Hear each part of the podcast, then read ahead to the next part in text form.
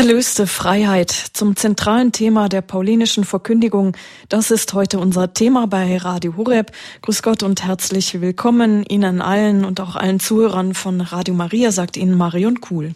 Über den Wolken muss die Freiheit wohl grenzenlos sein. Das bekannte Lied von Reinhard May drückt wohl eine Ursehnsucht der Menschheit aus, die grenzenlose Freiheit. Aber wie und wo findet man die unbegrenzte Freiheit? Früher zogen die Menschen aus in das sogenannte Land der unbegrenzten Möglichkeiten, indem sie bei der Ankunft als erstes die Freiheitsstatue erblickten. Freiheit, Gleichheit, Brüderlichkeit, das waren die Schlagworte der französischen Revolution. Heute verbindet man wohl mit dem Begriff Freiheit am ehesten, ich kann tun und lassen, was ich will, und niemand darf mich daran hindern, und ich lasse mir alle Möglichkeiten offen. Man versucht sich frei zu machen von allen Gesetzen, Vorschriften und jeglicher Norm. Aber dass das nicht die ersehnte Freiheit bringt, sondern in neue Abhängigkeiten führen kann, liegt auf der Hand. Die Bibel spricht von der Freiheit der Kinder Gottes. Meistens aber werden gerade die Katholiken so angesehen, als hätten sie nur Ver- und Gebote. Da gibt es die zehn Gebote, zudem noch extra Kirchengebote und dann auch noch die Morallehre der Kirche, wofür gerade der Papst als Aushängeschild dient. Wo bleibt da die Freiheit, von der in der Bibel die Rede ist? Widerspricht sich das nicht, vor allem wenn man im Brief des Apostels Paulus an die Galater liest, zur Freiheit hat uns Christus befreit, bleibt daher fest und lasst euch nicht von neuem das Joch der Knechtschaft auflegen? Heute geht es bei uns um das zentrale Thema des Menschen überhaupt, die Freiheit. Vielmehr noch, es geht um erlöste Freiheit, das zentrale Thema der paulinischen Verkündigung. Zu Gast ist bei uns der Vorsitzende der Schweizer Bischofskonferenz, Bischof Dr. Kurt Koch aus Basel in der Schweiz. Grüß Gott, Herr Bischof. Grüß Gott, Frau Kuhle. Schön, dass Sie heute Abend bei uns sind, dass Sie sich Zeit genommen haben. Herr Bischof, Sie waren unter anderem Dozent für Dogmatik und Moraltheologie für Liturgie. Sie sind Honorarprofessor unter anderem für Ethik. Das heißt, Sie sind ein Experte für das Thema Freiheit. Wenn man das Internet öffnet, da findet man ja seitenweise verschiedene Sichtweisen von Freiheit. Wie definieren Sie denn Freiheit? Wenn man den Song von Reinhard May bildlich nimmt, über den Wolken als Bild für Gott, dann äh, kann ich sagen, Freiheit gewinne ich nur, wenn ich mit Gott in Beziehung bin. Denn er allein ist die grenzenlose Freiheit. Und wenn ich mit ihm verbunden bin, bekomme ich Anteil an seiner Freiheit. Also Freiheit habe ich nicht einfach von mir her, sondern Freiheit habe ich immer nur geschenkt. Und worin besteht die dann? dass ich das tun kann, was Gott in mein Leben hineingelegt hat. Nicht so sehr, dass ich frei bin von vielem anderen, sondern dass ich frei bin zu etwas, das zu tun, was meiner Bestimmung, was dem Willen Gottes entspricht. In der Antike, da hat man ja oft vom Schicksal, von Vorherbestimmung geredet und der Mensch, der schien da wie eine Marionette unterworfen. Mit der Verkündigung des Christentums kam ja eigentlich eine befreiende Sicht, nämlich die Würde und die Freiheit des Menschen in den Blick. Und heute dreht sich das Ganze eher um. Man behauptet, wie ich es eben angeschnitten habe, Glaube, Lehre der Kirche würde den Menschen unfrei machen, ihn einschneiden. Ver- und Gebote ständen da im Raum. Wie kam es denn zu dieser Wende? Sicher hat eine maßgebliche Rolle gespielt, dass das erste Feuer des christlichen Glaubens äh, durch den Wandel zur Volkskirche, dass man also nicht mehr aus persönlichem Glauben heraus Christ geworden ist, sondern durch Geburt Christ geworden ist, hat es so etwas wie äußere Hilfen gebraucht, damit der Mensch weiß, in welche Richtung er geht. Und so kam es dann dazu, dass diese äußeren äh, Hilfen immer wichtiger geworden sind, aber gleichsam der innere Kern nicht mehr da gewesen ist. Und das ist natürlich das Problem, wenn nur noch Moral da ist, aber die eigentliche Mystik des Glaubens fehlt, dann kann das zu einer Heteronomie werden, dass der Mensch den Eindruck hat, er sei von außen her gefesselt. Deshalb ist es entscheidend wichtig, und das ist ja das Anliegen der Kirche heute, den eigentlichen Kern des Glaubens wieder freizulegen und von daher erst neu einsichtig zu machen, was für den Menschen gut oder was für ihn nicht gut ist. Und die Geh- und Verbote sozusagen sind dann die Hilfen, die Sie gerade angeschnitten haben, oder? Ja, das sind die Leitplanken, die wichtig sind beim Autofahren, aber nur aufgrund der Leitplanken fährt man noch nicht. Mhm. Heute verstehen viele unter dem Begriff Freiheit Wahl aus unbegrenzten Möglichkeiten. Was für ein Problem könnte sich aus so einem Begriff ergeben? Freiheit äh, kann nur so groß und so lange sein, als sie nicht die Freiheit des anderen tangiert. Wenn ich meine, tun und lassen zu können, was ich will, dann schädige ich den anderen Menschen und respektiere seine Freiheit nicht. Deshalb ist es wichtig, dass gerade der christliche Glaube zu einer solidarischen Freiheit äh, ermutigt, dass wir eben alle Kinder Gottes sind und von Gott diese Freiheit geschenkt erhalten haben und deshalb auch darum besorgt sein müssen, dass wir uns gegenseitig in unserer Freiheit respektieren. Kann es oft auch dann zum Problem führen, dass man sich gar nicht mehr entscheiden kann, bis das Leben dann für einen entscheidet? Das ist äh, die große Schwierigkeit, die wir heute haben, äh, dass der Mensch sich äh, schwer tut mit endgültigen Entscheidungen.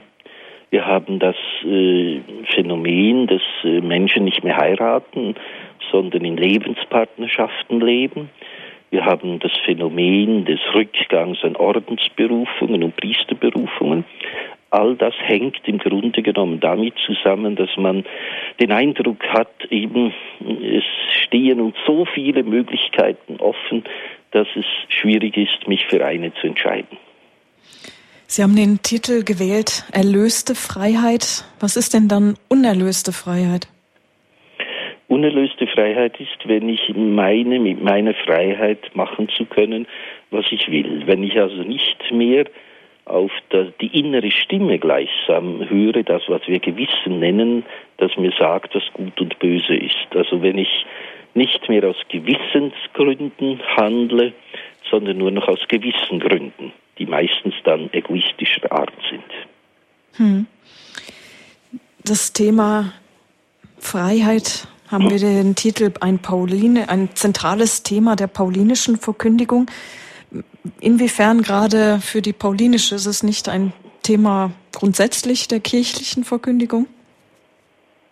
Natürlich, aber Paulus ist natürlich der große Theologe der christlichen Freiheit äh, gewesen. Das hängt natürlich mit seiner Bekehrung zusammen zum Christsein, wo er diese revolutionäre Erfahrung gemacht hat, dass er durch Christus wirklich zur Freiheit gefunden hat. Und von daher ist dieses Thema durch die ganze Kirchengeschichte hindurchgegangen. Aber es schien mir wichtig, auch nach dem Paulusjahr nochmals auf Paulus zurückzukommen, um ihn ähm, weiterzuführen in dieses Thema hinein, das er jeden Menschen, jede Generation berührt. Sind Ihnen im Paulusjahr noch einmal besondere Zusammenhänge aufgegangen, gerade im Hinblick auf die Freiheit? Ja, vor allem diese Grundlage der Freiheit bei Paulus, dass er dann in dieser wunderschönen Formulierung ausdrückt, nicht mehr ich lebe, sondern Christus lebt in mir. Dadurch, dass ich selber zur Wohnung geworden bin für Christus, sagt Paulus, bin ich wahrhaft frei geworden, weil ich sonst ja nur um mich kreise und nicht um das große Ganze, wie Christus mir das eröffnet. Dann freuen wir uns auf diesen Abend mit Ihnen. Erlöste Freiheit zum zentralen Thema der paulinischen Verkündigung. Das ist unser Thema hier bei Radio Horeb. Noch die Zuhörer von Radio Maria sind mit dabei. Bitte, Herr Bischof. Ihr seid zur Freiheit befreit. Nur nehmt die Freiheit nicht zum Vorwand für das Fleisch, sondern dient einander in Liebe. In diesem Wort des Apostels Paulus in seinem Brief an die Galater kommen das biblische Verständnis der Freiheit und damit das Grundgeheimnis des christlichen Glaubens zweifellos am schönsten zum Ausdruck. Dieses Wort zeigt zugleich, dass der christliche Glaube ein ganz menschlicher Glaube ist, weil Freiheit eine elementare Sehnsucht des Menschen ist. Die Freiheit ist freilich auch des Menschen liebstes Sorgenkind. Denn auf der einen Seite ist Freiheit ein Integral der Würde des Menschen, der aus Bild und Gleichnis Gottes geschaffen ist. Auf der anderen Seite präsentiert sich der Mensch immer wieder als ein schwaches Geschöpf und wird immer wieder von der Schwerkraft des Bösen angezogen, so dass es seine Freiheit missbraucht und zum Gegenteil seine Würde macht. In dieser Spannung zeigen sich Größe und Elend der menschlichen Freiheit, die der christliche Glaube besonders ans Licht stellt. Denn der christliche Glaube trifft sich durchaus mit dem Grundempfinden des modernen Menschen darin, dass er sich als unfrei erfährt, an seiner Unfreiheit leidet und sich nach mehr Freiheit sehnt. Der christliche Glaube unterscheidet sich aber vom modernen Freiheitsverständnis maßgeblich bei der detektivischen Suche nach den eigentlichen Ursachen der menschlichen Unfreiheit. Der moderne Mensch pflegt diese Wurzeln zumeist gerade nicht bei sich selbst zu suchen, sondern außerhalb seiner. Bereits Jean-Jacques Rousseau vertrat die Überzeugung, der Mensch sei von Haus aus eigentlich gut und frei. Unfrei und böse werde er vielmehr allein aufgrund von äußeren Verhältnissen und Einflüssen. Folglich müsse man den jungen Menschen, damit er gut und frei bleiben könne, von seiner Umwelt abschirmen. In den Fußstapfen dieses Philosophen sucht auch der moderne Mensch die Ursachen seiner Unfreiheit zumeist nicht in seinem Inneren, sondern gleichsam im Außerorts seiner eigenen Existenz. Sei dies in den sozialen Bedingungen oder sei dies in den gesellschaftlichen Verhältnissen. Getreu dem Motto von Bertolt Brechts, gute Menschen von Sitz an, ich wäre ja gern ein guter Mensch, nur leider sind die Verhältnisse nicht so, pflegt auch der moderne Mensch die Schuld für seine Unfreiheit so oft allein bei den anderen zu suchen. Denn er ist weithin überzeugt, von Haus aus eigentlich frei zu sein, in seiner Freiheit aber von der gesellschaftlichen Umwelt behindert zu werden. Das elektrisierende Stichwort des modernen Menschen heißt deshalb nicht zufälligerweise Emanzipation, und zwar im ursprünglichen Sinn des lateinischen Wortes e manu capere, aus der Hand fallen, aus der Hand dessen fallen, der einen in Verwahrung hält. Im römischen Recht war Emanzipation der juristische Sachbegriff für das Mündigwerden des jungen Römers. In einem übertragenen Sinn wird unter Emanzipation heute die Selbstbefreiung des Menschen von allen versklavenden, unfreimachenden und unmündig haltenden äußeren Bedingungen verstanden, um die uns von Haus aus eigene Freiheit zurückgewinnen zu können. Darin besteht im Kern die moderne Emanzipationsthese, die den charakteristischen Freiheitsgedanken der europäischen Neuzeit enthält. Diese geht davon aus, dass das, was von außen in den Menschen hineinwirkt, seine Freiheit unrein macht. Diese These ist nicht nur wirksam geworden im liberalistischen Menschenbild, sondern auch in der marxistischen Sicht des Menschen, die die unrealistische und letztlich absurde Hoffnung geweckt hat, die Veränderung der gesellschaftlichen Strukturen werde von selbst den neuen und freien Menschen hervorbringen. Dieser Traum vom neuen, freien Menschen und der neuen Gesellschaft ist freilich im vergangenen Jahrhundert gehörig ausgeträumt worden. Denn überall dort, wo man sich anschickte, den neuen freien Menschen zu produzieren und das Reich Gottes zu errichten, ist das Gegenteil bewerkstelligt worden. Das tausendjährige Reich des Nationalsozialismus hat mitnichten das Reich der Freiheit gebracht, sondern das schiere Gegenteil davon. Auch die marxistische Gesellschaft hat nicht das Reich Gottes errichtet, sondern uns bloß mit einer neuen Diktatur der Partei und ihrer Klasse versehen. Dort, wo im vergangenen Jahrhundert viel vom neuen Menschen geträumt worden ist, ist der alte Mensch besonders wirksam geblieben. Denn der Traum vom neuen Menschen ist gerade im vergangenen Jahrhundert für Millionen von Menschen zum Albtraum geworden. Nach dem Zusammenbruch der marxistisch inspirierten Regierungssysteme, die zusammen mit der nationalsozialistischen Terrorherrschaft zu den größten Sklavensystemen der Neuzeit zu zählen sind, ist vollends deutlich geworden, dass eine innergeschichtliche Heilshoffnung nicht befreit, sondern in neuer Weise versklavt. Diese Einsicht hat Papst Benedikt XVI. mit den klaren Worten ausgesprochen. Wo Politik Erlösung sein will, verspricht sie zu viel. Wo sie das Werk Gottes tun möchte, wird sie nicht göttlich, sondern dämonisch. Von dieser modernen Freiheitskonzeption unterscheidet sich das biblische Freiheitsverständnis darin, dass der neue Mensch und die neue Gesellschaft gerade nicht das Produkt von politisch-revolutionären Anstrengungen allein sein können, sondern ein neues Herz voraussetzt, das freilich nur Gott dem Menschen einpflanzen kann. In aller Deutlichkeit kommt diese Sicht zum Ausdruck bereits in der Botschaft des Propheten Ezechiel von der göttlichen Transplantation des menschlichen Herzens. Es heißt dort, ich schenke euch ein neues Herz und lege einen neuen Geist in euch. Ich nehme das Herz von Stein aus eurer Brust und gebe euch ein Herz aus Fleisch.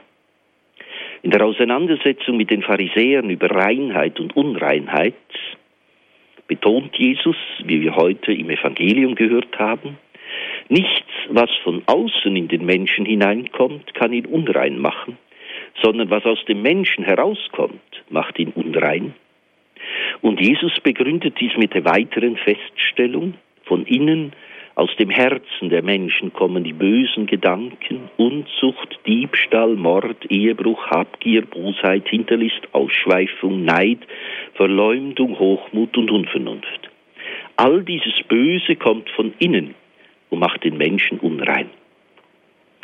Die Freiheitsbotschaft des biblischen Glaubens geht also von einem durchaus weniger optimistischen, dafür aber realistischeren Menschenbild als demjenigen aus, das der modernen Emanzipations- und Befreiungsthese zugrunde liegt.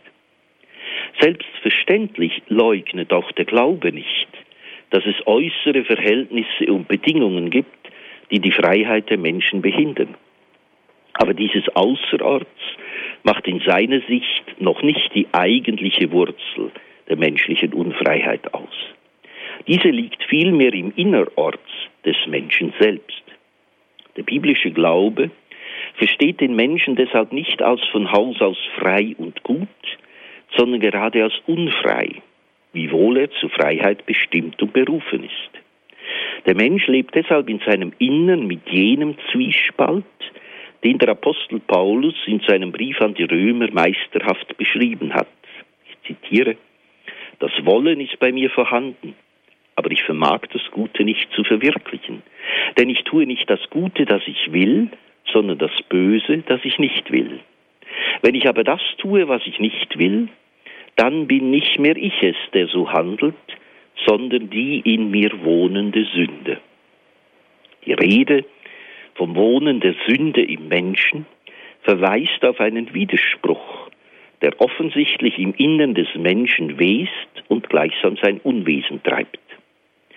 Dabei handelt es sich keineswegs bloß um eine Theorie, die sich möglicherweise aus einem pessimistischen Menschenbild nährt, sondern um eine Tatsache, die jeder Mensch immer wieder erfahren kann, wenn er mit offenen Augen in die Welt blickt.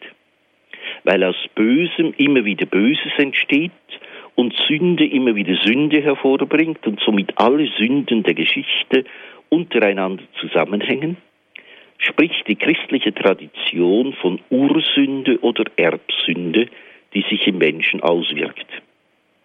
Papst Benedikt vergleicht die Erbsünde einmal mit einem Gifttropfen in uns Menschen und spricht von einem schmutzigen Fluss, der die Gestaltung der menschlichen und menschheitlichen Geschichte vergiftet hat und weiterhin vergiftet. Dieser Gifttropfen mischt sich vor allem in die Beziehung des Menschen mit Gott, indem er Gott als Konkurrenten des Menschen erscheinen lässt, auf den man nicht vertrauen kann, sondern umgekehrt dem Verdacht hegen muss, dass er die menschliche Freiheit einschenkt. Und von daher meint der Mensch, sich von Gott befreien zu müssen, um seine Freiheit zurückgewinnen zu können. Darin besteht jene Grundversuchung, die bereits im Paradies von der Schlange an den Menschen herangetragen worden ist und sich nach der Vergiftung der Gottesbeziehung auch auf die anderen menschlichen Beziehungen ausgewirkt hat, wie dies in den ersten Kapiteln der Genesis geschildert wird. Angefangen von der Vertreibung aus dem Paradies über die Störung der Mann-Frau-Beziehung, über den Brudermord bis zur Sintflut. Wer die Geschichte der heutigen Welt aufmerksam beobachtet, für den ist die Erbsünde auch als empirische Realität mit Händen zu greifen, zumal die Sünde nicht Freiheit ermöglicht, sondern Freiheit bedroht. Wer in seinem Leben die Erfahrung des Gifttropfens der Erbsünde macht, der beginnt zu verstehen, dass der Mensch darauf angewiesen ist, allererst zu seiner Freiheit befreit zu werden, um von seiner befreiten Freiheit dann auch wirklich befreienden Gebrauch machen zu können. Das entscheidende Stichwort des christlichen Freiheitsverständnisses heißt deshalb nicht Emanzipation, jedenfalls nicht in erster Linie, sondern Erlösung. Von seiner Unfreiheit befreit werden kann der Mensch nämlich nur von jener Freiheit, die allein absolut ist, nämlich von der Freiheit Gottes, die gerade nicht Konkurrent, sondern Garant der menschlichen Freiheit ist. Oder wie Alfred Delp, der wegen seines Glaubensmutes von den Nationalsozialisten ermordet worden ist, dieses Glaubensgeheimnis ausgedrückt hat. Die Geburtsstunde der christlichen Freiheit ist die Begegnung mit Gott. Solche Erlösung im Sinne der befreiten Freiheit können wir nicht selber machen. Wir können sie uns vielmehr nur schenken lassen, und zwar von jener grenzenlosen Liebe Gottes, die er in Jesus Christus uns schenkt und die unsere Freiheit nicht nur respektiert, sondern geradezu hervorlockt. Die heilige Edith Stein geht sogar so weit, dass sie Gott zumutet, die Freiheit des Menschen, ohne sie zu schmälern, überlisten zu können. Sie schreibt, die menschliche Freiheit kann von der göttlichen nicht gebrochen und nicht ausgeschaltet, wohl aber gleichsam überlistet werden.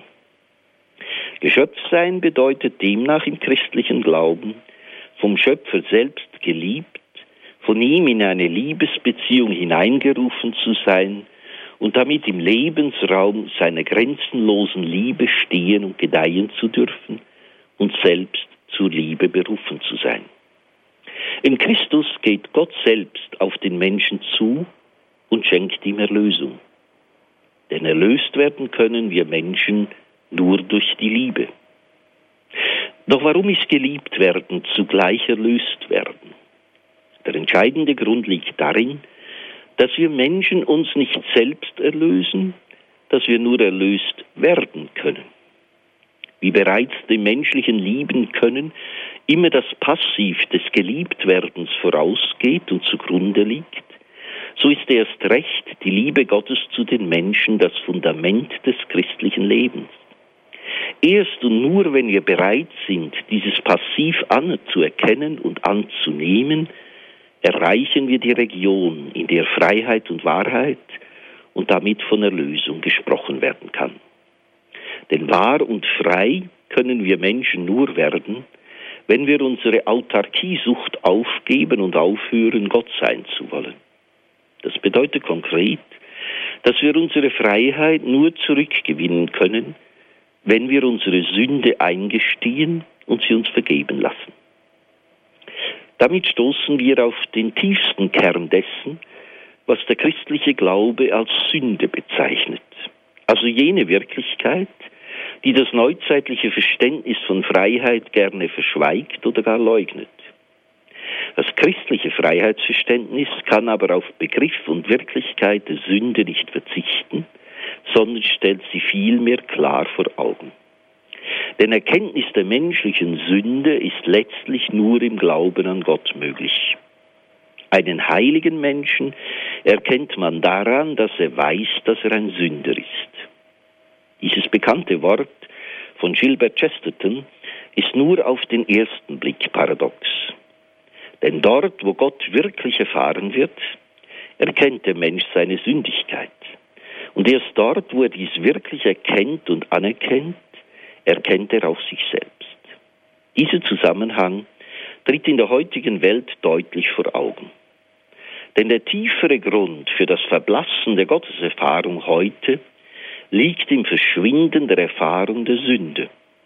Und umgekehrt entfernt das Verschwinden dieses Wissens den Menschen von Gott. Wenn Sündenerkenntnis nur in der Begegnung mit Gott möglich ist, dann ist der innerste Kern der Sünde die Leugnung des geschöpflichen Seins des Menschen und damit Selbstentfremdung, die gerade dann eintritt, wenn der Mensch um sich selber kreist und sich zum Mittelpunkt der Welt erklärt.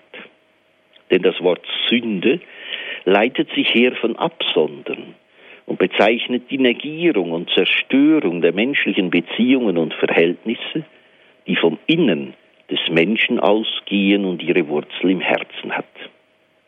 Die Sünde ist genauerhin die Destruktion der für das menschliche Leben notwendigen und es tragenden Verhältnisse und Beziehungen. Die Beziehung zu den Mitmenschen, die Beziehung zur Gemeinschaft, die Beziehung zur ganzen Schöpfung, die Beziehung des Menschen zu sich selbst und in diesen Beziehungen die Beziehung des Menschen zu Gott. Sünde ist jenes Phänomen, das in der Sprache der heutigen Jugendlichen als Beziehungskiste treffend benannt wird. Präzis hat bereits der Reformator Martin Luther den Sünder als Homo incurvatus in se ipsum bezeichnet, als den in sich selbst verkrümmten Menschen, was wörtlich zu verstehen ist. Der in sich selbst verkrümmte Mensch vermag von der ganzen Welt nichts mehr wahrzunehmen, außer seinen eigenen Bauchnabel, den er dann auch zum Hochaltar seiner Privatreligion erhebt. Gegenüber dieser angestrengten Borniertheit der Sünde ist die Lebensart des Glaubens die Gelassenheit. Sie ist der tiefste Wurzelgrund der Freiheit des Menschen, die sich im christlichen Glauben eröffnet. Denn Glauben im Sinne des Vertrauens auf Gott ist die Befreiung des Menschen aus dem Gefängnis des Kreisens um sich selbst und Befreiung zu menschlichen Beziehungen und menschengerechten Verhältnissen. Wer glaubt und vertraut, vollzieht damit das eine Notwendige, das man die kopernikanische Wende des eigenen Lebens nennen könnte. Sie besteht darin, dass wir uns selbst nicht mehr als den Weltmittelpunkt betrachten, um den sich die anderen Menschen zu drehen haben, sondern dass wir stattdessen beginnen, mit vollem Ernst zu bejahen, dass wir eines von vielen Geschöpfen sind, die sich um Gott als ihre gemeinsame Mitte bewegen. Wenn wir diesen hohen Anspruch des Glaubens in seiner ganzen Tragweite wahrnehmen, spüren wir erst recht, wie resistent die Sünde, die vorkopernikanische Illusion in uns lebt und wirkt. Nicht nur meinen wir noch immer dem Augenschein nach, dass die Sonne auf und unter geht und sich um die Erde dreht, sondern auch in einem viel tieferen Sinn leben wir noch immer existenziell vor Kopernikus wenn wir illusionär meinen, das eigene Ich für den Mittelpunkt halten zu dürfen und zu sollen, um den herum sich die Menschen und die ganze Welt zu drehen haben. Demgegenüber mutet uns der christliche Glaube zu, dass wir die kopernikanische Wende auch in unserem Leben vollziehen und den Egoismus, die Selbstzufriedenheit, das Zurückschauen auf uns selber überschreiten indem wir uns im lebendigen Gott verwurzeln. Denn der Egoismus ist der eigentliche Gegenpol und Gegenspieler der Liebe. Und er vermag sich erst im Glauben zu beenden, in jenem christlichen Urvollzug, in dem der Mensch sein Lebenszentrum nicht mehr in sich selber sucht und findet, sondern sich selbst verlässt und festmacht in der Tiefe seines Lebens die nur Gott sein kann.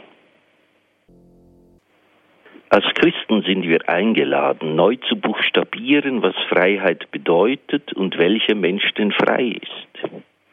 Ist es der Playboy, der nicht nur beziehungssüchtig, sondern auch beziehungsflüchtig ist, der deshalb von einer flüchtigen Beziehung in eine andere flüchtet und dabei gar keine Zeit hat, einem konkreten und einmaligen Du wirklich zu begegnen? Oder ist nicht vielmehr derjenige Mensch frei, der das einmal gesprochene Ja zu einem konkreten Menschen auch in schwierigen Situationen durchträgt, gemeinsam mit ihm vorwärts geht und in seinem Ja keiner Erstarrung verfällt, sondern im Leben mit ihm auch immer tiefer erlernt, sich an das Du freizugeben und darin selbst frei zu werden. Entgegen dem heute weit verbreiteten Vagabundentum der sogenannten freien Liebe weist der christliche Glaube darum, dass Freiheit kein Gegensatz zu Bindung, Treue und Liebe sein muss und auch nicht ist, dass sich Freiheit und Treue vielmehr gegenseitig fordern und fördern. Nur derjenige kann wirklich frei sein, der auch treu sein kann. Und nur derjenige kann wirklich treu sein, der selbst frei ist. Die Freiheit ist der Preis, den die Treue gewinnt. Und Treue ist der Preis, den die Freiheit kostet. Der wahre Ausdruck der Freiheit besteht deshalb in der Fähigkeit, sich für eine endgültige Hingabe zu entscheiden, in der sich die Freiheit dadurch, dass sie sich weggibt und verschenkt, selbst ganz wiederfindet. Dieses Konzept einer treuen Freiheit und einer freien Treue weist der christliche Glaube voll verwirklicht in Jesus Christus, der wahre Gott und wahrer Mensch ist. Weil Gott in seiner liebenden Diskretion die Freiheit des Menschen respektiert und weil Jesus selbstverständlich auch einen freien Willen hatte, bedeutet die Einheit von Menschsein und Gottsein in Jesus keine Amputation oder Minderung seines Menschseins. Wenn Gott sich einem Menschen verbindet, dann verletzt und verringert er dessen Menschsein nicht, sondern bringt es zu seiner vollen Ganzheit und bringt er auch dessen freien Willen zu seiner Vollendung und schafft damit die gelungene Synthese der göttlichen und der menschlichen Freiheit. Diese begegnet uns am deutlichsten und zugleich am dramatischsten in der Stunde Gethsemane im Gebet Jesu. Nicht wie ich will, sondern wie Gott will. In diesem Gebet erfüllt Jesus nicht seinen Willen, sondern den des Vaters. Er vollzieht dies aber als Mensch, der in allem auf den Willen des Vaters hört. In der Stunde von Gethsemane begegnen sich auf der einen Seite die völlige Unterordnung des Sohnes unter den Auftrag und Willen des Vaters und auf der anderen Seite die absolute Freiheit der Liebe des Sohnes, der sogar das eigene Leben hinzugeben bereit ist. Der vordergründige Widerspruch zwischen Unterordnung und Freiheit löst sich nur von der vollkommenen Gemeinschaft zwischen Vater und Sohn her auf. In seinem Sterben verwirklicht Jesus das Werk des Vaters und gerade das ist Jesu persönlichste freie Tat. Das Passiv des von Menschen getötet werdens wird von Jesus am Kreuz umgewandelt in das Aktiv seiner Liebe in Freiheit. Und der Kreuzestod als Werk des Vaters wird umgewandelt in die liebende Hingabe Jesu an seinen Vater für uns Menschen. Dies wird noch deutlicher, wenn wir die Bewegung von der anderen Seite her beschreiben, dass nämlich der Sohn Gottes selbst sich erniedrigt, den Willen eines Menschen als seinen eigenen annimmt und mit dem Ich dieses Menschen zu seinem Vater spricht. Damit wird nicht nur das Reden eines Menschen in das innergöttliche Wort Ja Vater umgewandelt, sondern der Sohn wandelt auch die abgrundtiefe Angst eines Menschen in seinen Sohnesgehorsam um, so dass Jesus Christus gerade in Gethsemane als der vollendet Freie im Gehorsam gegen den Vater ist. Er ist die lebendige und persönliche Synthese der vollkommenen Freiheit im völligen Gehorsam gegenüber dem Willen Gottes. Jesus Christus ist, wie Papst Benedikt einmal sehr schön gesagt hat, der Polarstern der menschlichen Freiheit, der vom Himmel her leuchtet und uns Orientierung schenkt, damit auch wir immer mehr freie Christenmenschen werden. Dieses neue und freie Menschsein begegnet uns in erster Linie in Maria, die für den Willen Gottes ganz empfänglich gewesen ist. Dass auch Maria in erlöster Freiheit gelebt und gehandelt hat, zeigt die innere Einheit zwischen Jesus und Maria. Wie Christus bei seinem Eintritt in die Welt gesprochen hat, ja, ich komme, um deinen Willen Gott zu tun. So hat Maria als Antwort auf den Anruf des Engels Gabriel ihren eigenen Willen in Freiheit in den Willen Gottes hineingebeugt. Siehe, ich bin die Magd des Herrn, mir geschehe nach deinem Wort. Da das Ja des Sohnes und das Ja Mariens, die zunächst als zwei Ja erscheinen, werden aber zu einem einzigen Ja, damit das Wort in Maria Fleisch werden kann. Mit dieser Grundhaltung der Demut und Großherzigkeit, den Willen Gottes in Freiheit anzunehmen, ihm zu vertrauen und ihm alles zu überlassen, nimmt Maria im Grunde die dritte Bitte des Vater unser vorweg. Dein Wille geschehe. Diese Grundhaltung hat ihre Wurzel im Geheimnis der erlösten Freiheit Mariens, das in seinem zentralen Kern bedeutet, dass derjenige den Weg der wahren Freiheit finden wird, der sich und sein Leben ganz Gott übereignet und überlässt. So wie Maria es exemplarisch bereits bei der Hochzeit zu Kana getan hat. Dort hat sie Jesus nicht um irgendetwas Bestimmtes gebeten. Sie hat ihn gerade nicht darum gebeten, dass er Wein produziere und damit ein Mirakel wirke. Sie hat Jesus vielmehr nur die Sorge der Hochzeitsgäste anvertraut und es ihm überlassen, was er daraufhin tun will. Indem Maria hier in ihrer totalen Abhängigkeit von Jesus vor Augen tritt, zeigt sie sich zugleich in ihrer völligen Freiheit, dem Willen Gottes treu zu sein. In solcher erlöster Freiheit zu leben, macht die Berufung auch der Kirche aus, die in Maria ihr Urbild und ihren Ursprung sehen und damit die volle Verwirklichung der kirchlichen Idee finden kann. Weil Christus seine Kirche als seine würdige Braut ansieht, leuchtet in Maria die personifizierte Entsprechung zwischen dem göttlichen Wort und der menschlich-geschöpflichen Antwort auf. In dieser reinen Entsprechung spiegelt das Ja-Wort Mariens das Wort der Liebe Gottes ungetrübt, gleichsam in unbefleckter Empfängnis wider und macht es in seiner verklärten Schönheit transparent. Maria ist nicht das Wort, aber sie ist die adäquate Antwort, wie sie von Gott aus dem geschöpflichen Raum erwartet und in seiner Gnade durch sein Wort darin hervorgebracht wird.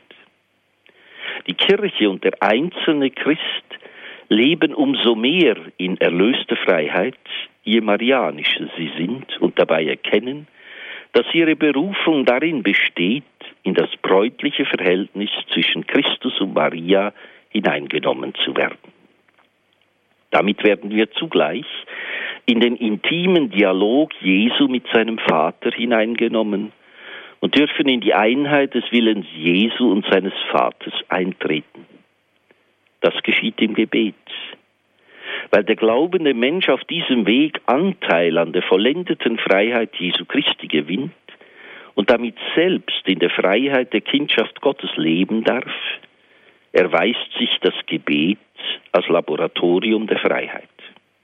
Im Gebet bringen wir zum Ausdruck, dass wir Freiheit nicht selbst erwirken, sondern sie uns nur schenken lassen können, und zwar in der persönlichen Begegnung mit Christus, der uns zur Freiheit befreit und in Liebe erlöst. Christliche Freiheit erwächst nur in einer tiefen Freundschaftsbeziehung mit Christus und mündet in die Anbetung. Auf den ersten Blick erscheint Anbetung freilich nicht als Weg zur Freiheit, zumal in der heutigen Welt und teilweise auch in der Kirche das Wort Anbetung zu einem arg unmodernen Wort oder sogar zu einem Fremdwort geworden ist, das jedenfalls sich nicht auf Freiheit zu reimen scheint. Zunächst ist dies durchaus verständlich, denn Anbetung bedeutet, dass wir Menschen vor Gott in die Knie gehen. In die Knie zu gehen, das empfindet der heutige Mensch aber weithin als Entwürdigung oder gar als Demütigung, gleichsam als Sabotage seines eigenen Ich. Der heutige Mensch hat vielmehr gelernt, den aufrechten Gang zu lieben, und er hat Angst, sein Rückgrat zu verlieren.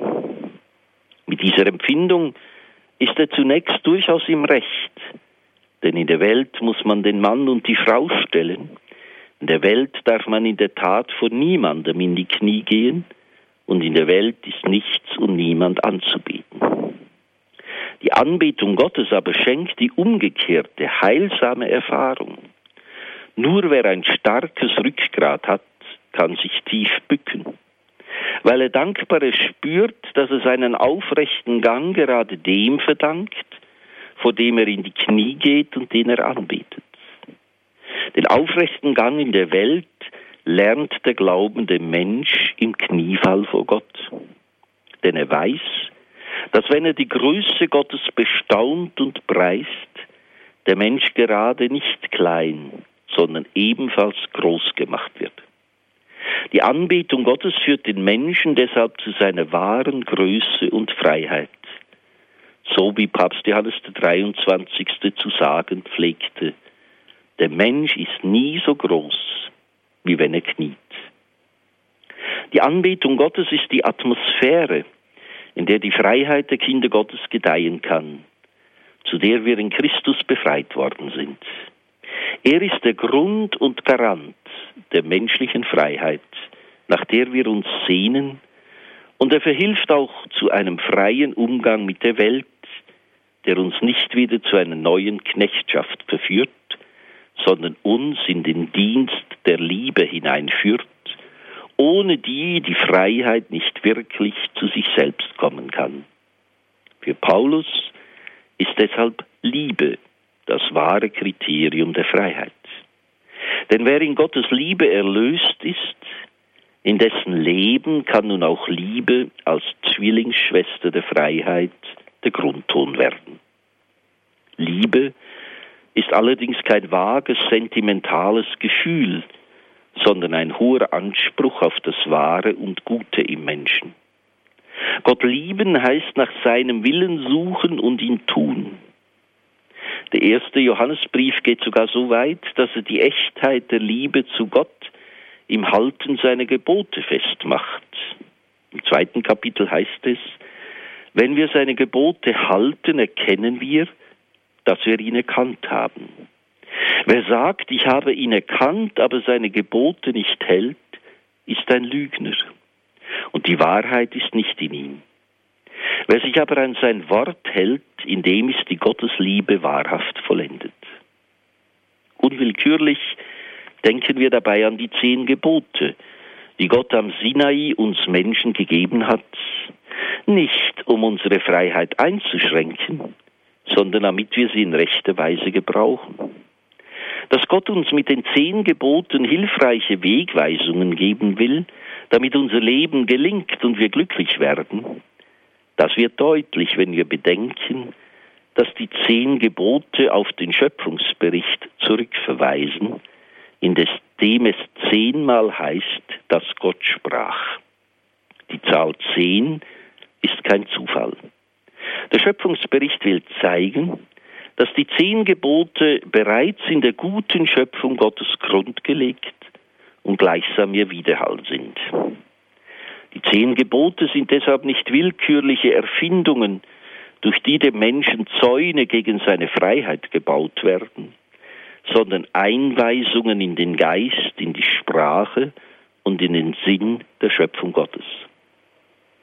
Im Licht der guten Schöpfung Gottes wird sichtbar, dass der Dekalog, die zehn Gebote, gerade nicht eine Ansammlung von Verboten ist, mit denen nur ein Nein zum Ausdruck käme, das unsere Freiheit in Frage stellen würde.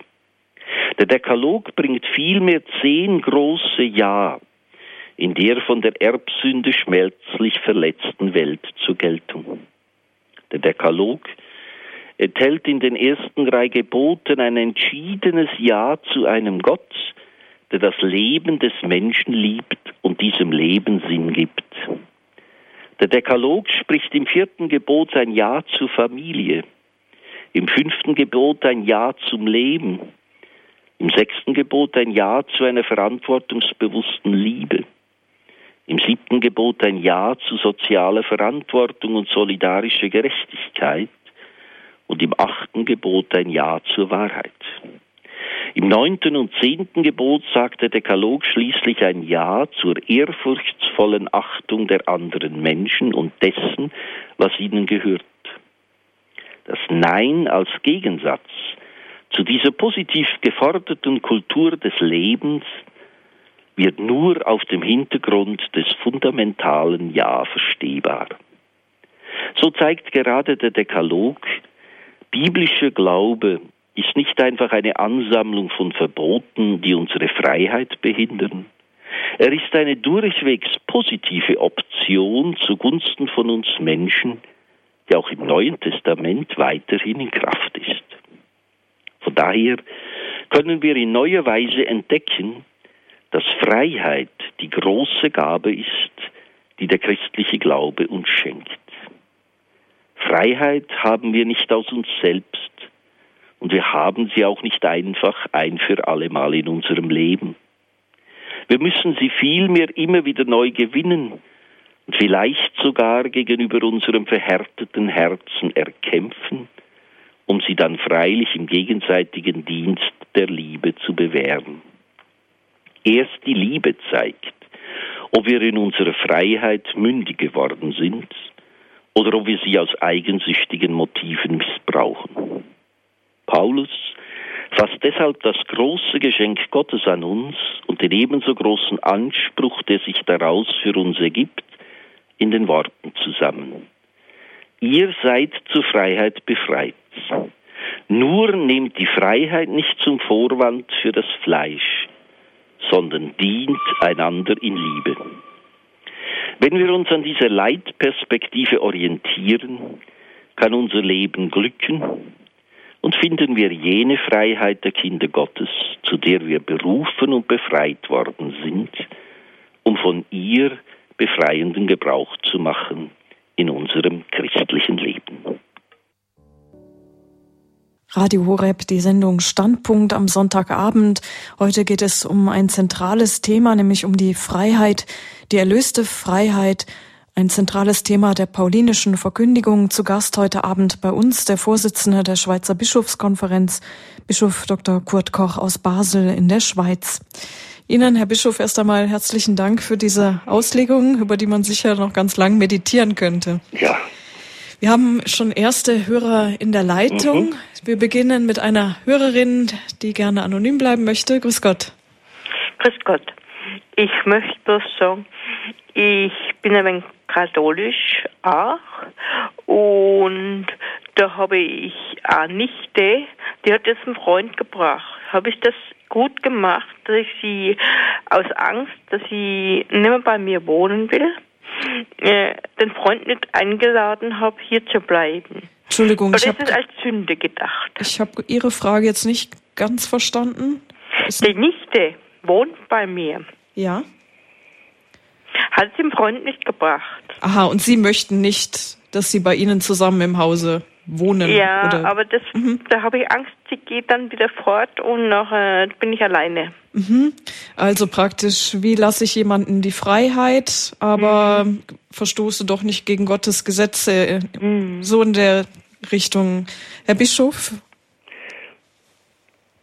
Ja, so allgemein ist es natürlich schwierig. Es kommt auf die konkrete Situation an. Erstens einmal, wie alt diese Nichte ist, äh, welche Lebenssituation sie ist. Ähm, ich muss einfach die Freiheit mhm. des anderen äh, respektieren, aber wenn ich sie nur respektiere, weil ich eigentlich Angst habe, etwas zu verlieren, ist das natürlich ein bisschen äh, schwierig. Also wie kann das Lassen der Freiheit und die liebende Fürsorge für den anderen zusammenzugehen. Das kann man nicht einfach abstrakt behandeln, sondern nur in der konkreten Situation. Hm. Also wäre es da angebracht, dass ähm, die Dame vielleicht einfach mit einem Seelsorger mal über den konkreten Fall spricht, den man vielleicht jetzt nicht in allen Einzelheiten der ganzen ja. Öffentlichkeit darbringt. Also ich denke erstens mal mit der Nichte reden und ihren inneren Zwiespalt eröffnen. Und ähm, wenn das nicht weiterhilft, dann das konkrete Gespräch mit einem Seelsorger äh, zu suchen, wo sie die, ihre Not ähm, äh, formulieren kann. Mhm. Ja, dann lassen wir es einfach mal so stehen und hoffen, dass Ihnen diese Anregung jetzt auch einfach hilft. Es geht nach München zu Frau Keller, die sich mit eingebracht hat. Guten Abend. Guten Abend. Vielen Dank für diesen ganz intelligenten Vortrag. Das einfach ganz auf meine Wellenlänge. Ich finde das wunderbar, was Sie gesagt haben. Alles über die Anbetung und über die, die Freiheit. Und es, es hat mich ge, äh, gebracht auf eine Oratio, in, ich weiß nicht in welchem Jahreskreis, aber das, es heißt ungefähr, lieber Gott, lass uns erkennen, dass wir umso freier werden umso mehr wir uns deinen Geboten unterwerfen. Mhm. Stimmt das? Ja, das ist ein Gebet, ein Tagesgebet, das so formuliert ist und das im Grunde genommen den ganzen christlichen Glauben zusammenfasst, weil er aus der Überzeugung heraus lebt, dass Gott offenbar besser weiß, was für uns Menschen gut ist, als wir selber. Ja, und das finde ich, dass Sie, Sie, Sie das ganz gut ausgedrückt haben in Ihrem Vortrag. Aber meine Frage ist, Maria, sie war unbefleckt empfangen und sie war voll der Gnade. Wie hätte sie Nein sagen können? Sie hat diese Freiheit, aber sie war so vom Gott erfüllt. Das wäre ein, ist ein wenig hilflos, meine Frage. Ich weiß. Die Frage haben sicher andere auch. Herr Bischof hätte Maria Nein sagen können? Wenn ich unter Freiheit verstehe, Ja und Nein sagen zu können, dann ja. Äh, aber wenn ich unter Freiheit verstehe, dass ich so sehr in der Liebe bin, dass ich eigentlich gar nicht mehr Nein sagen kann, dann ist das die höchste Form der Freiheit. Aber das ist natürlich das großartige Geheimnis des Zusammenspiels zwischen der Gnade Gottes und der Freiheit des Menschen. Gott, mhm. Gott will ein freies Ja von Maria. Er respektiert ihre Freiheit. Aber damit er sicher ein Ja bekommt, äh, hilft er mit der Gnade nach. Äh, das Geheimnis kommt mir manchmal vor wie bei einem Verliebten, der um die Hand der Tochter anhalten will. Er sucht sich den bestmöglichen Augenblick aus, damit er nicht mit der Tür ins Haus fällt, sondern damit er auf seine Frage sicher ein Ja bekommt. Natürlich will er ein freies Ja, aber er nimmt, äh, kehrt alles vor, dass er sicher kein Nein bekommt. Und vielleicht kann man so ein bisschen bildlich sagen, wie Gott mit dem Menschen umgeht, dass er seine Freiheit anspricht, seine Freiheit respektiert, aber gleichsam etwas nachhilft, damit dieses freie Ja wirklich geschehen kann. Aber dieses Zusammen von Gnade Gottes und Freiheit des Menschen hat sich die Kirche über alle Jahrhunderte damit beschäftigt, das hat sogar zu Ordensstreitigkeiten zwischen Dominikanern und Jesuiten äh, geführt und das zeigt einfach, dass wir dieses innerste Geheimnis, wie es in Maria äh, ans Tageslicht tritt, eigentlich erst in der Begegnung mit Gott wirklich verstehen können. Dankeschön, Frau Keller, dass Sie diese Frage mit eingebracht haben. Alles Gute Ihnen nach München. Dankeschön. Wenn auch, wenn auch Sie sich mit einbringen wollen, mit Ihren Fragen, mit Ihren Anliegen zum Thema Freiheit. Jetzt ist die Möglichkeit dazu. Bischof Dr. Kurt Koch aus Basel in der Schweiz steht Ihren Fragen gerne Rede und Antwort. Die Nummer, die Sie dazu brauchen, 089 517 008 008.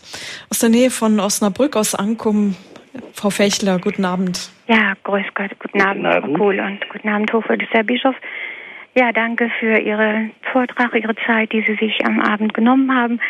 Ähm, ich muss sagen, ich hätte mich gefreut, es war ja nun grundsätzlich auch über Freiheit in der Theologie des Menschen. Ähm, es ist so ein weites Thema, dass Sie mit dem einen Abend sicher nicht auskommen. Äh, aber ich hätte vielleicht mir gewünscht, noch ein bisschen mehr auf Bibelstellen bei Paulus hingewiesen zu werden. Äh, da gibt es doch schon, jede Bibelstelle ist ja da schon interpretationsbedürftig, meine ich manchmal. Also da braucht man schon den Heiligen Geist dafür. Und bei Römer zum, oder wo ist das bei Römer? Ähm, das Gesetz des Geistes, denn das Gesetz des Geistes hat euch frei gemacht von dem Gesetz der Sünde und des Todes. Das Gesetz des Geistes, hat der Geist überhaupt ein Gesetz? Und dann sagt Kara in Christus Jesus, dann, äh, oder und, und in der Einheitsübersetzung heißt es dann und des Lebens in Jesus Christus hat euch frei gemacht. Mhm. Äh, muss man da nicht sagen von den Folgen der Sünde, denn ähm, die Sünde ist ja noch da und der Tod ist auch noch da.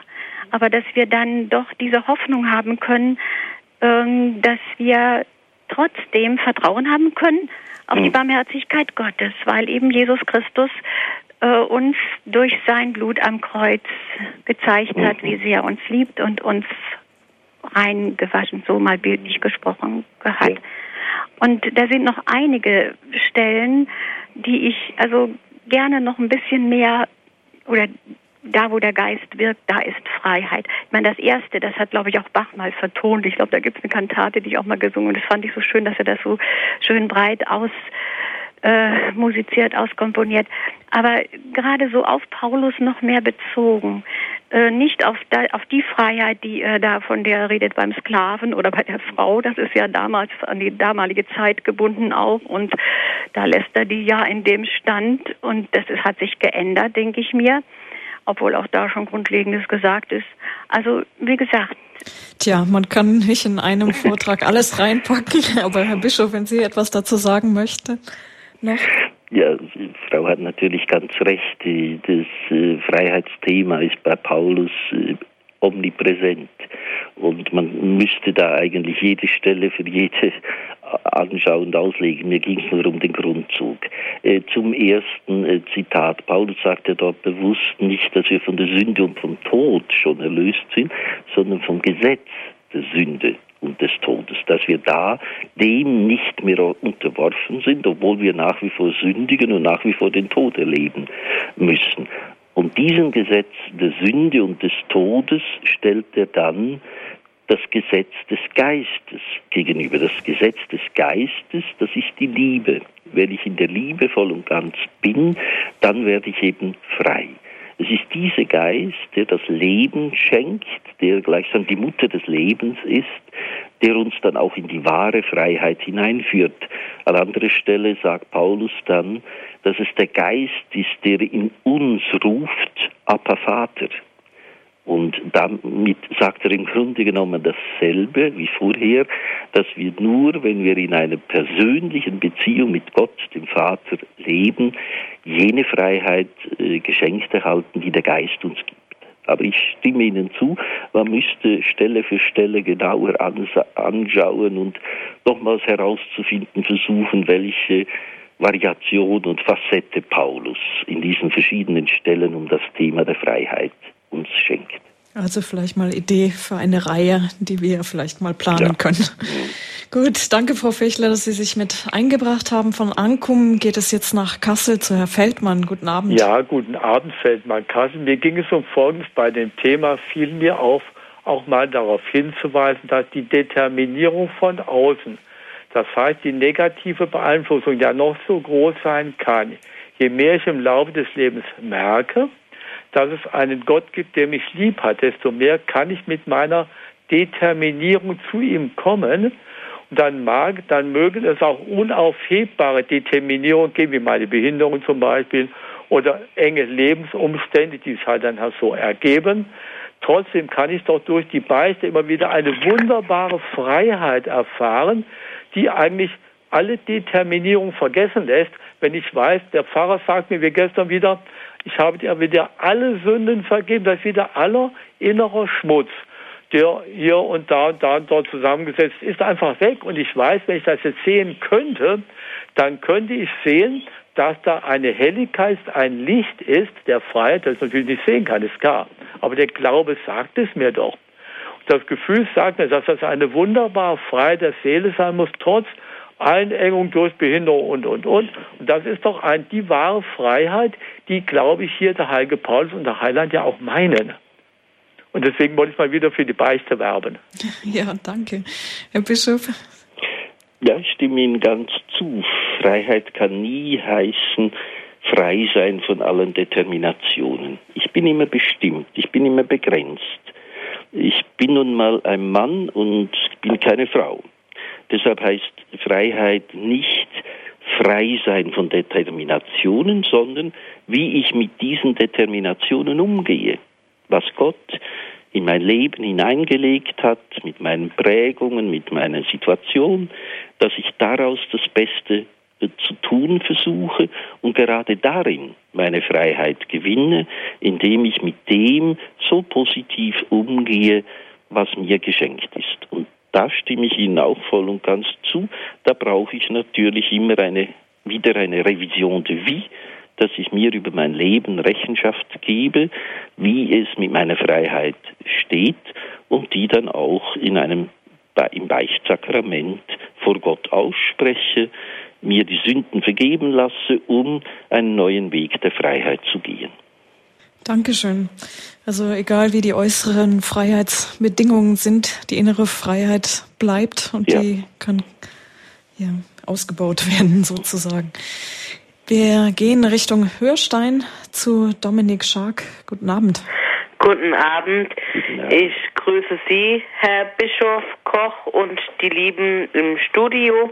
Und zwar habe ich eine Frage auch zur Freiheit, ähm, dass die Freiheit auch von einem selbst ein Stück, sage ich mal, durch das ähm, Gewissen oder das Prägen beeinflusst werden kann.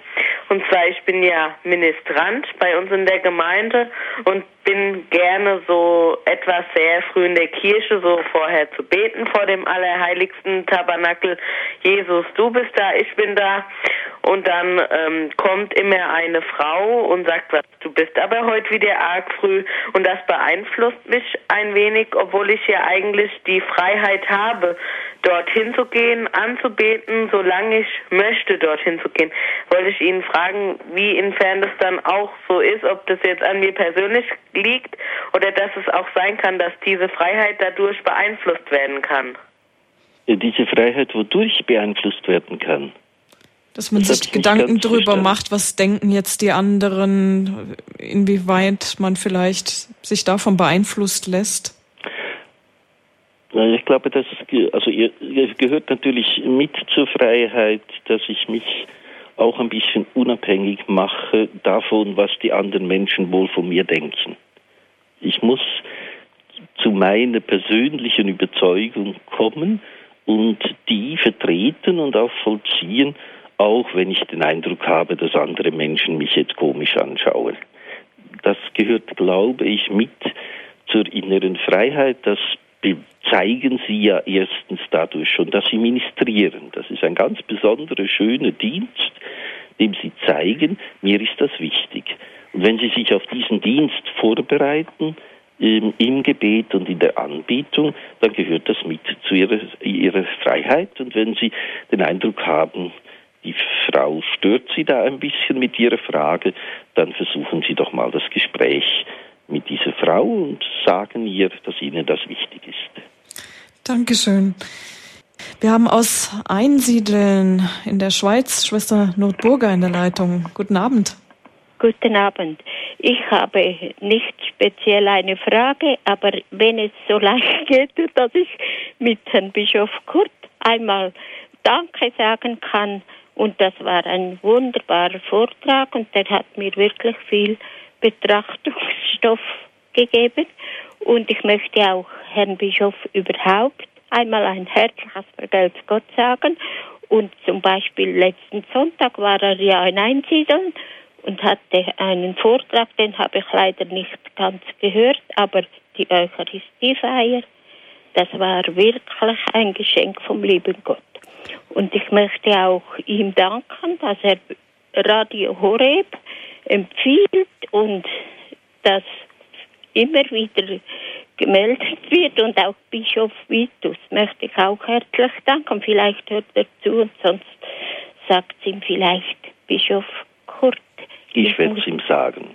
Ich muss ja. sagen, ich habe große Freude. Ich habe heute ist es ein Jahr, dass ich äh, Radio Horeb habe und ich bekomme so viel geschenkt in dieser in, von diesem Radio wirklich immer wieder auch vor allem am Abend oder in der Nacht, wenn ich nicht schlafe. Untertags habe ich weniger Zeit. Aber ich bin ganz glücklich, dass ich das habe und ich bin dem lieben Gott dankbar. Auch, dass Sie das, äh, wie muss ich sagen, für dieses Werbung machen und das befürworten, das ist so wichtig. Und so viel ich weiß, sind Bischof Kurt und Bischof Vitus, die zwei Bischöfe, wo, wo in der Schweiz das wirklich den Gläubigen ans Herz legen. Schön. danke, danke an beide. Ja. Dankeschön und lassen Sie Ihre Mitschwestern in Einsiedeln herzlich grüßen. Ne? Wirklich jeden Tag für Sie am Gnadenort.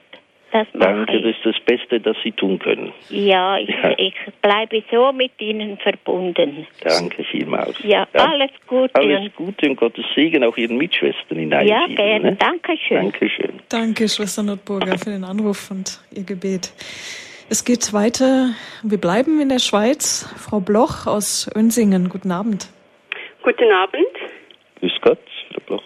Grüß Gott, Herr Bischof. Ich möchte mich zuerst einmal bedanken für den Vortrag.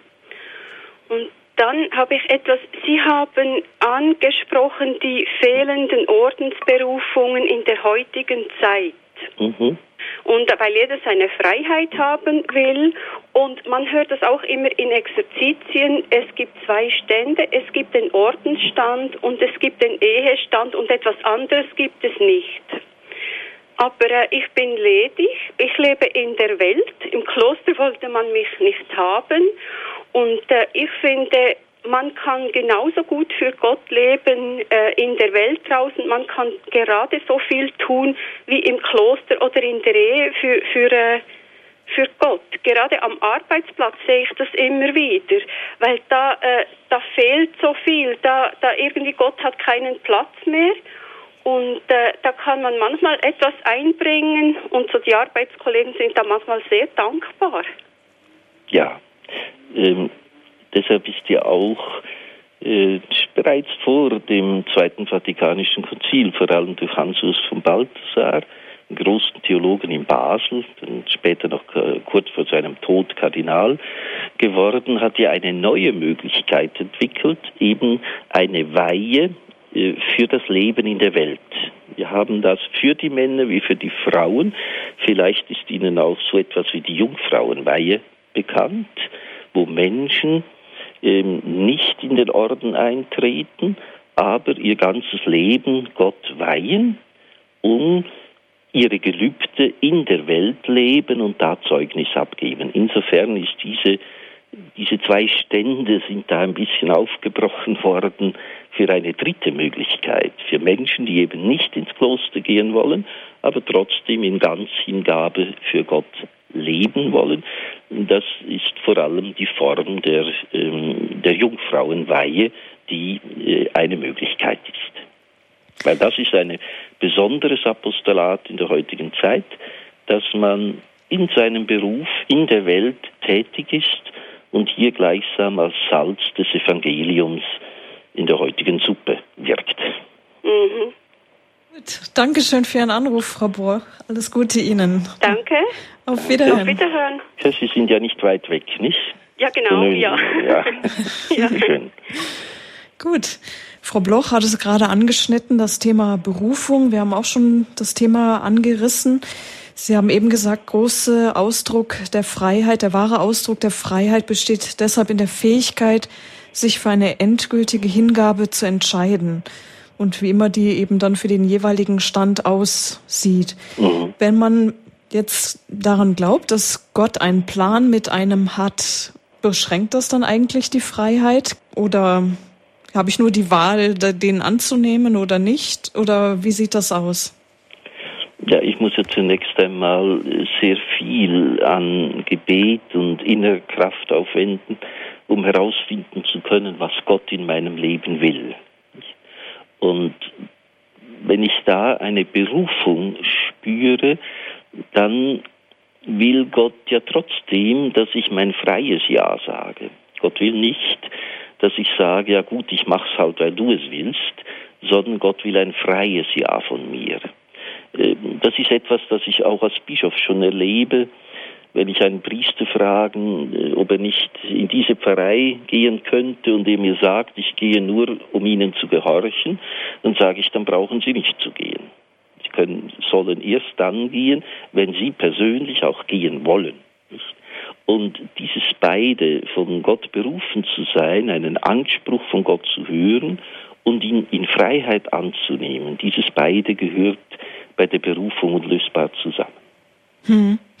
Gehorsam hat ja auch einen großen Stellenwert, sag ich mal, in entweder bei den Ordensleuten, ja. die in den drei Gelübden, wenn die Freiheit jetzt so einen hohen Stellenwert hat. Wie versteht die Kirche den Gehorsam? Eben, wie Sie haben es gerade gesagt, Sie wollen eben nicht diesen, ja, nur weil du es willst, dann mache ich es eben, aber eigentlich habe ich keine Lust dazu, sondern was ist eigentlich der eigentliche Sinn des Gehorsams? Ja, also wenn einer sagt, ich mache es nur aus Gehorsam, dann ist er eigentlich schon nicht mehr im Gehorsam drin. Denn Gehorsam heißt im ursprünglichen Sinn Gehörsamkeit, gut Ohr sein für das, was der andere will. Dasselbe haben wir nicht vom Ohr, sondern vom Auge her Respekt, Respizere, genau hinsehen, äh, was Gott will. Und das ganz Schöne beim kirchlichen Gehorsam ist, dass ich ja nur einem Menschen gehorsam sein kann, der selber gehorsam ist. Auch der Priester, auch der Bischof, auch der Papst müssen gehorsam sein dem Worte Gottes gegenüber. Papst Benedikt hat das bei seiner Amtseinführung sehr schön äh, gesagt. Die Aufgabe des Papstes ist es nicht, seinen eigenen Willen durchzusetzen, sondern gehorsam zu sein für das, was Gott will.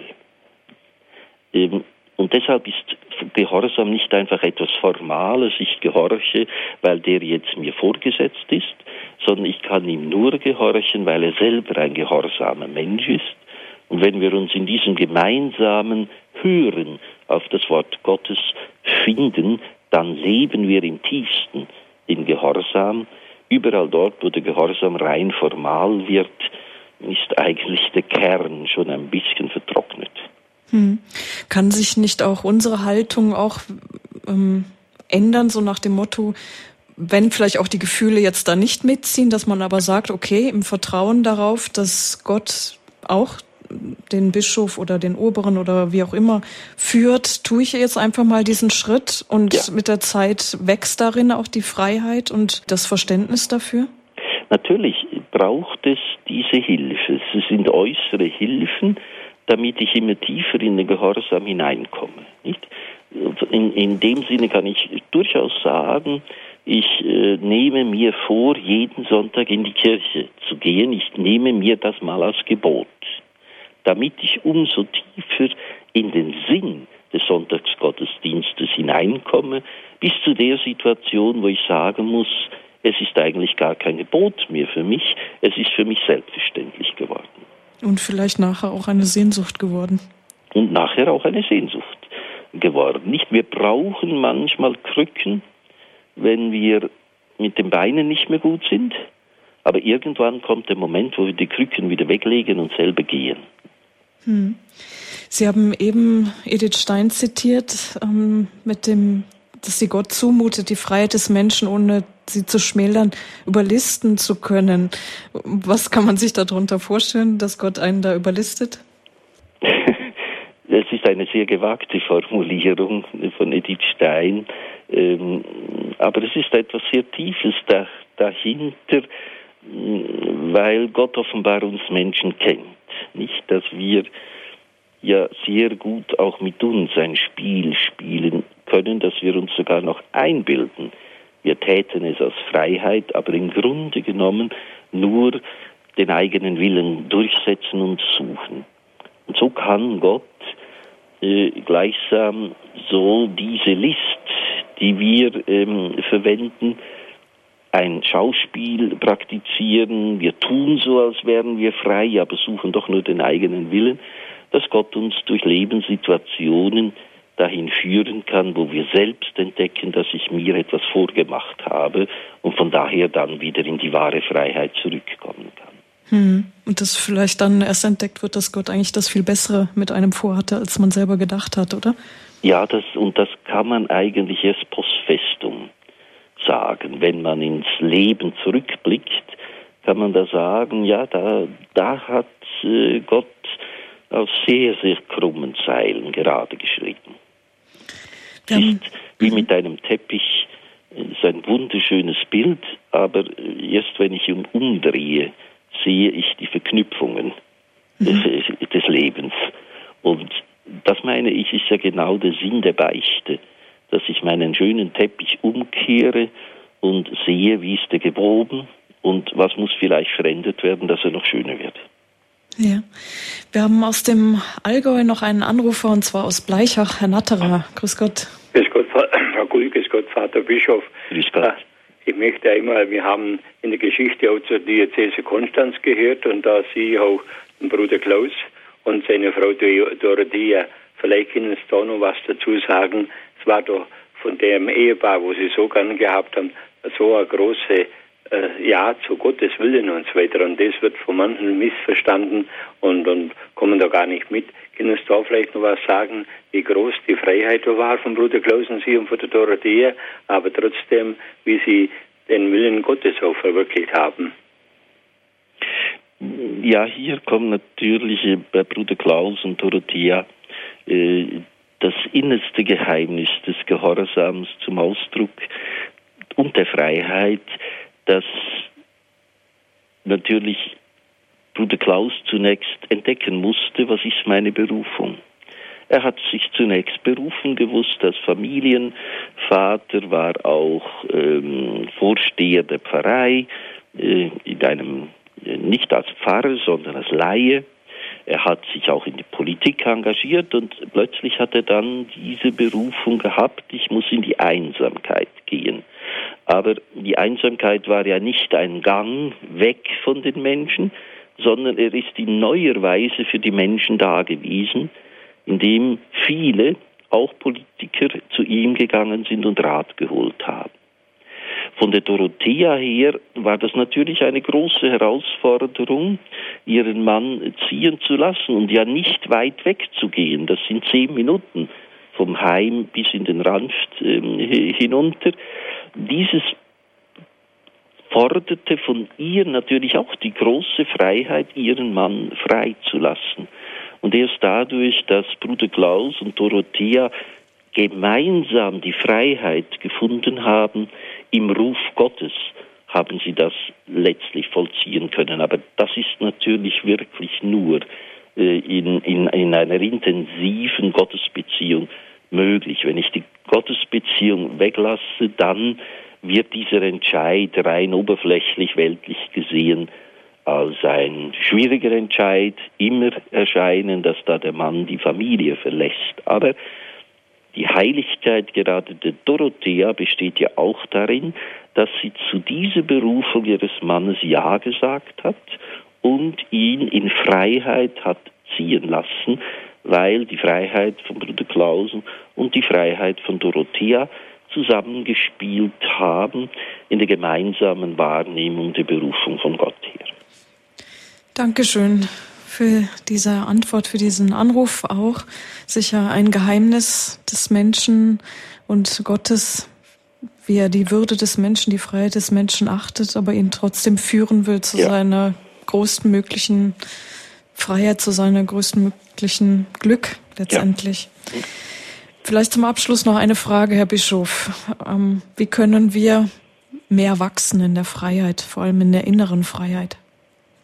Ich glaube, das ganz Entscheidende ist das Gebet, dass ich und die Lektüre der Heiligen Schrift, indem ich immer mehr in die Beziehung mit Gott hineinwachse, erkenne, was der Sinn meines Lebens ist, was der Sinn meiner Bestimmung ist, die ich als von Gott ähm, empfangen betrachten kann und mich von vielem Äußeren, das mich in Beschlag nimmt, äh, mich befreien kann, dass ich zum Beispiel eben nicht mehr darauf, davon abhängig bin, was man so sagt. Die Diktatur des Mann ist eine ganz große Macht in, in unserem Leben, weil jeder Mensch ja das Bedürfnis hat, gut dazustehen und vieles tut, was er eigentlich nicht frei tut, sondern nur tut, weil die anderen es von ihm erwarten. Äh, und diese innere Freiheit, die, glaube ich, kann man nur im Gebet ähm, erreichen.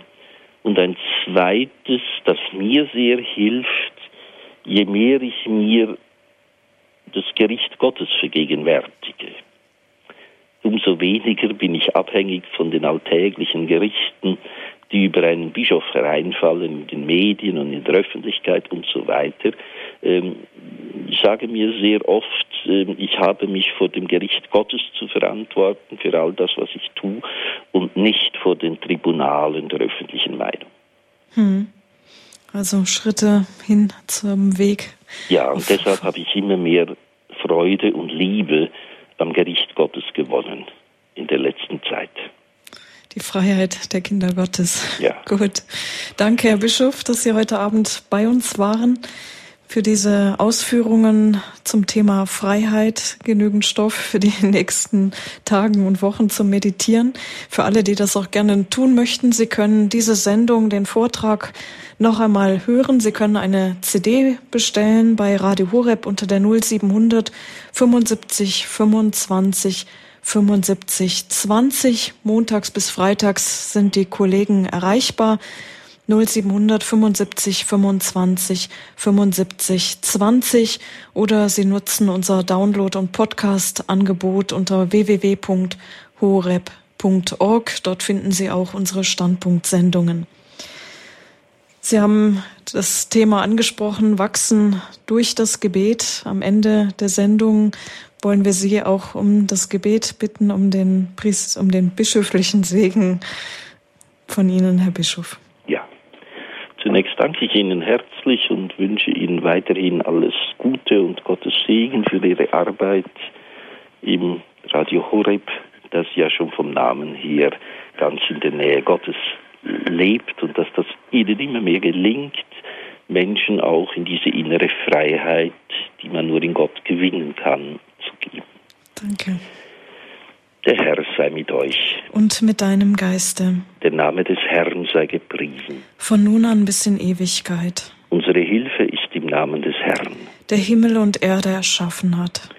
Der lebendige Gott stärke euren Glauben an seine unbeirrbare Treue. Er belebe eure Hoffnung auf das verheißene Leben in Fülle und er befähige euch zu selbstloser Liebe in der Freiheit der Kinder Gottes.